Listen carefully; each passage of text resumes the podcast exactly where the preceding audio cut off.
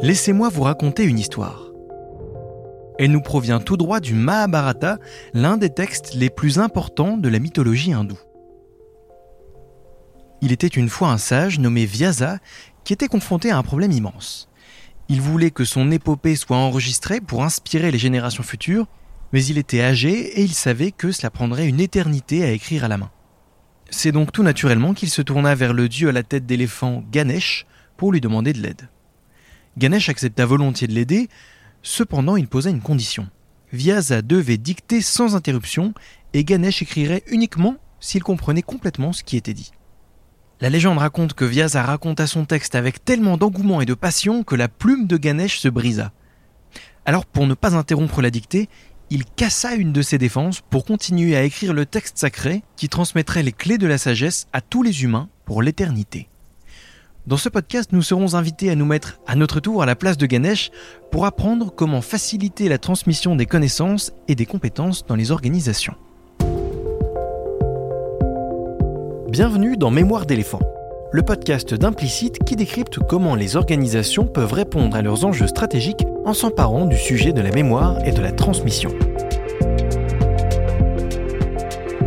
Comment faire en sorte que le trésor caché en chacun de nous soit révélé et profite à tous Chez Implicite, Marie-Ève Delécluse et Félicie Honoré ont créé la méthode TFC, transmission et formalisation des compétences depuis bientôt 20 ans, elles sont spécialistes de ce sujet auprès des organisations. Au fil des épisodes, Marie-Ève et Félicie nous partageront leur vécu, leurs enseignements et leurs visions. Bonjour Marie-Ève. Bonjour César. Et bonjour Félicie. Salut César.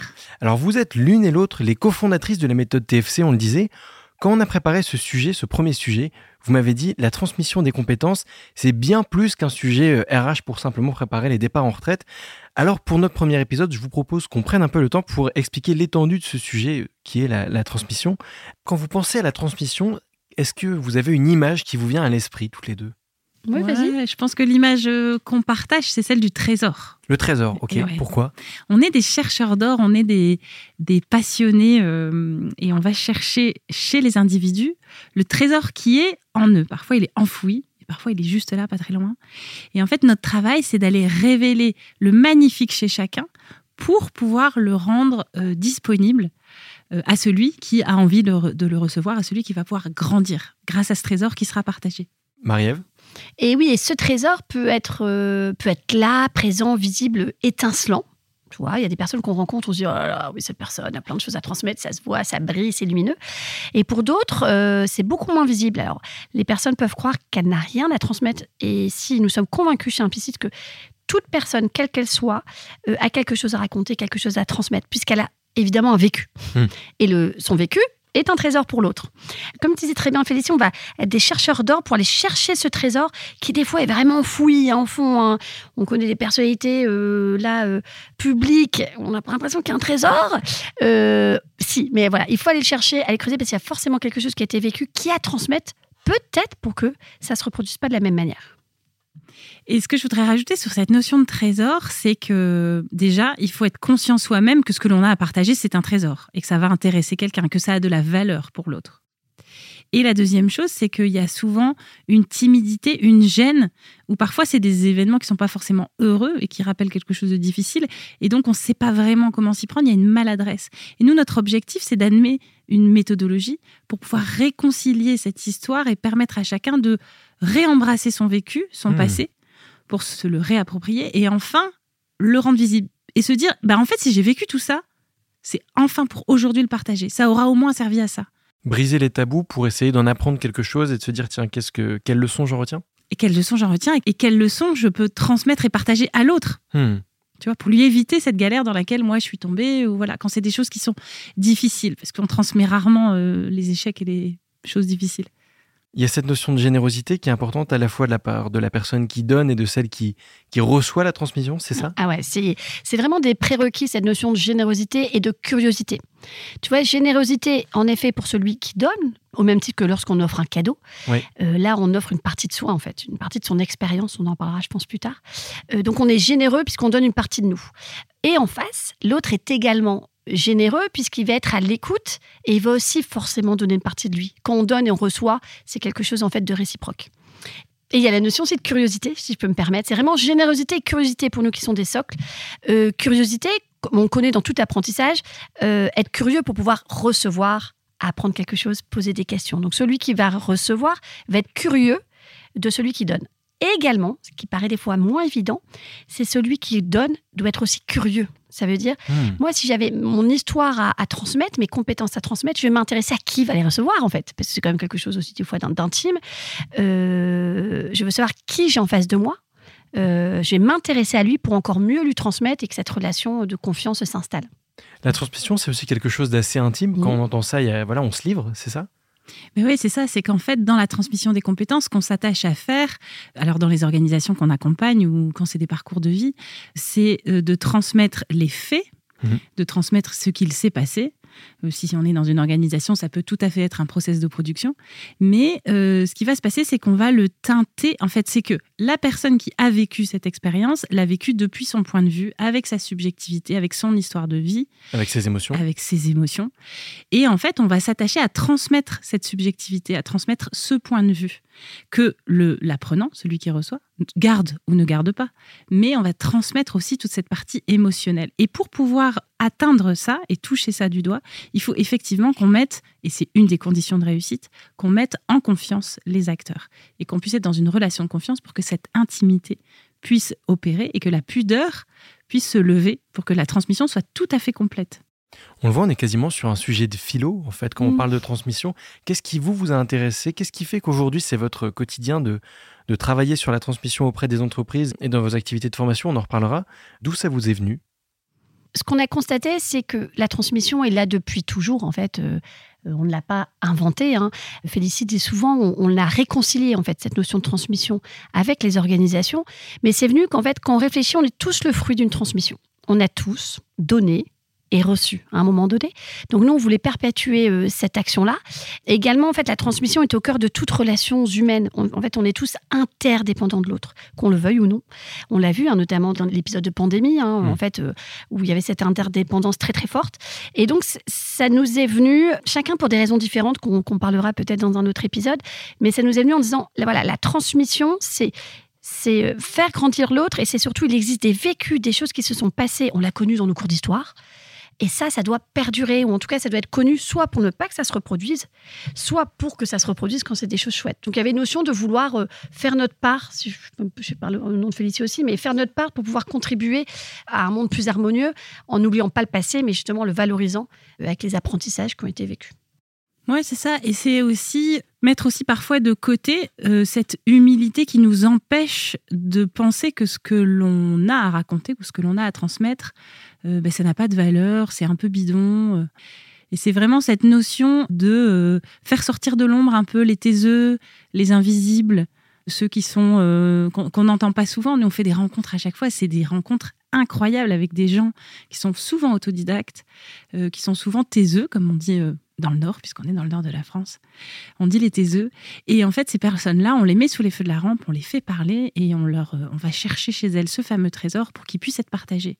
C'est assez émouvant parce que souvent, euh, ceux qui ont le plus à raconter, bah, c'est ceux euh, qui, au final, parlent le moins. C'est vrai que souvent en entreprise, on se rend compte au moment d'un départ en retraite, quelqu'un qui était là depuis parfois 30, 40 ans, qui faisait pas forcément beaucoup de mousse, beaucoup de vagues. Au moment de son départ, on se rend compte un peu trop tard que en fait, euh, il y a plein de choses qui, qui étaient naturelles et qui ne le sont pas. Et il fallait bien que ce soit cette personne qui s'en occupe ou enfin des, des choses comme ça. C'est ce que vous vous attelez à, à révéler euh, dans votre quotidien? Tout à fait. Et euh, ce qu'on est, sur lequel on s'attache, c'est aussi ne pas attendre le départ en retraite. Bien au contraire. On a tendance à dire que c'est déjà un peu trop tard. Hmm. Parce que faire preuve de générosité lorsqu'on est sur la fin de son parcours et qu'on est peut-être fatigué, ou il y a peut-être eu des, des tensions des fois dans les entreprises, c'est difficile après de vouloir transmettre pour dire je transmets parce que je m'en vais, il y a une notion de déperdition. Nous, on conseille vraiment de mettre la- en place la transmission dès l'intégration, en fait. Hmm. On intègre quelqu'un, il a quelque chose à transmettre, même s'il est nouveau. Mais il a un passé, une histoire, un vécu, des apprentissages d'ailleurs. Et c'est ce qui se passe beaucoup en fait au Canada, spécialement au Québec, où la transmission est mise en place dès l'intégration, le recrutement de, des nouveaux collaborateurs. Un mot peut-être sur la différence entre transmission et transfert? Je sais que c'est deux mots euh, sur lesquels vous, vous tenez à Ouais. marquer la différence. Euh, Félicie, quelle, quelle est la différence entre ces deux mots? Euh, le transfert, c'est vraiment la notion de déplacer. Ok, Mhm. Je te transfère un dossier, il n'est plus chez moi, il est chez toi. Oui. Ok, donc là, vraiment la notion de transfert, c'est euh, faire disparaître d'un point A pour le mettre à un point B. Et dans la notion de transmission, on englobe vraiment le fait de dupliquer et d'enrichir. Donc si je transmets, et je te transmets quelque chose, ça va arriver chez toi. Et toi-même, de par ton feedback et ton histoire, tu vas venir colorer et enrichir ma pratique à moi. Donc non seulement je te l'ai transmis, Hmm. mais en plus, ça l'a fait grandir chez moi. Ça, c'est déjà une notion qui est importante, cette notion de ne pas euh, déplacer, mais bien faire grandir. Et dans la transmission, on s'attache à aller puiser l'expérience, l'histoire, le vécu, qu'il soit agréable ou désagréable, que ce soit pointé de succès ou d'échec. Euh, on va s'attacher à aller creuser l'expérience. Dans le transfert, c'est beaucoup plus... euh, Beaucoup plus terre à terre. terre à terre, Mmh. voilà, c'est beaucoup plus pragmatique. Et on va vraiment s'attacher à aller creuser cette partie d'expérience. La transmission, c'est faire vivre. Il y a une notion de dynamique qu'on retrouve moins dans le transfert de compétences tel qu'on peut l'entendre dans certains, euh, certaines pratiques en France.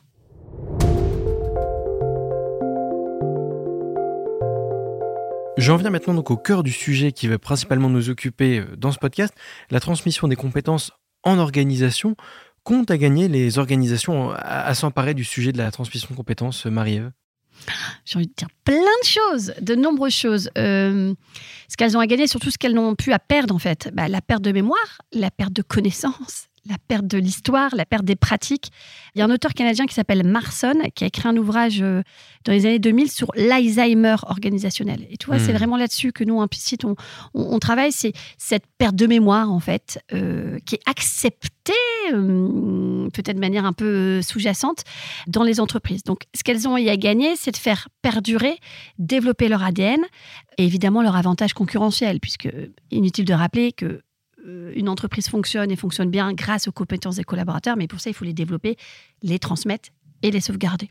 J'imagine que c'est quelque chose qui est d'autant plus important que le temps passé en entreprise dans la vie aujourd'hui se raccourcit. On n'est plus sur des carrières de 30 ans, 40 ans comme avant euh, dans la même boîte. Parfois maintenant aujourd'hui c'est plus 5 ans, voire 3. Tout à fait. Donc il y a encore plus besoin de, de créer une continuité si c'est- Complètement, parce qu'il y a un renouvellement beaucoup plus rapide des collaborateurs dans une entreprise.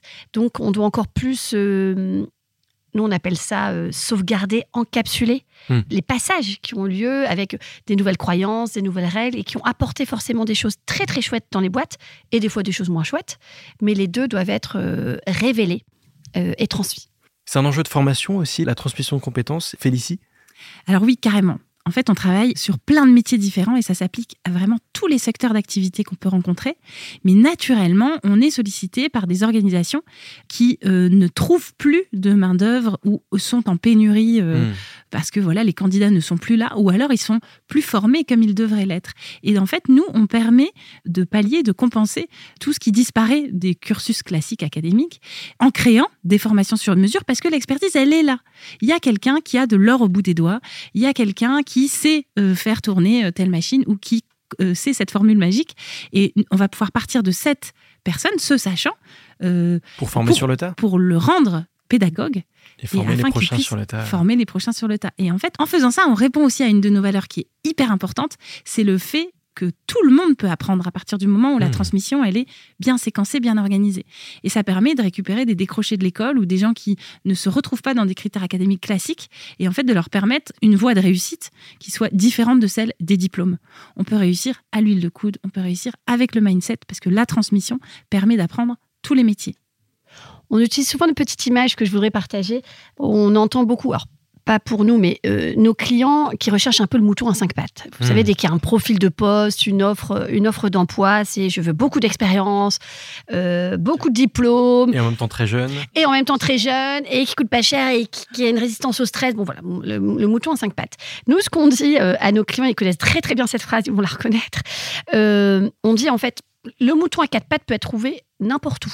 Ok, Euh, J'aimerais bien qu'on trouve une autre image que le mouton. mais On l'a pas encore trouvé. En tout cas, la perle à quatre pattes peut être euh, trouvée n'importe où. Avec TFC, la méthode TFC, on vient vous mettre la cinquième Hmm. patte dont vous rêviez. Parce qu'on va vous prendre quelqu'un qui a peut-être pas tous les diplômes, peut-être pas toute l'expérience, mais vous, vous avez l'expérience. Donc, la démarche TFC va vous permettre de construire cette cinquième patte et en un temps record, vous aurez votre mouton à cinq pattes. On est des bergères en fait. Moi, je préférais chercheur d'or quand même, mais on, on peut prendre les deux. On arrive maintenant à la fin de cet épisode. En deux, trois mots, est-ce que vous pouvez expliquer comment vous vous y prenez pour révéler justement ce trésor dont euh, tu parlais au début, Félicie? En deux, trois mots, est-ce qu'on peut teaser un peu tout ça? La méthode que nous avons créée est basée sur trois principes. Très clair. Euh, le premier, c'est que le passé est sage, toute la notion passé d'histoire. Le deuxième, c'est que la puissance de l'invisible est insoupçonnée. Et enfin, le troisième, c'est que la méthode permet de faire des compétences individuelles des compétences de l'organisation. Ces trois principes, justement, on en parlera dans de futurs épisodes. Félicie Marie-Ève, merci beaucoup pour cette première prise de hauteur sur le sujet de la transmission.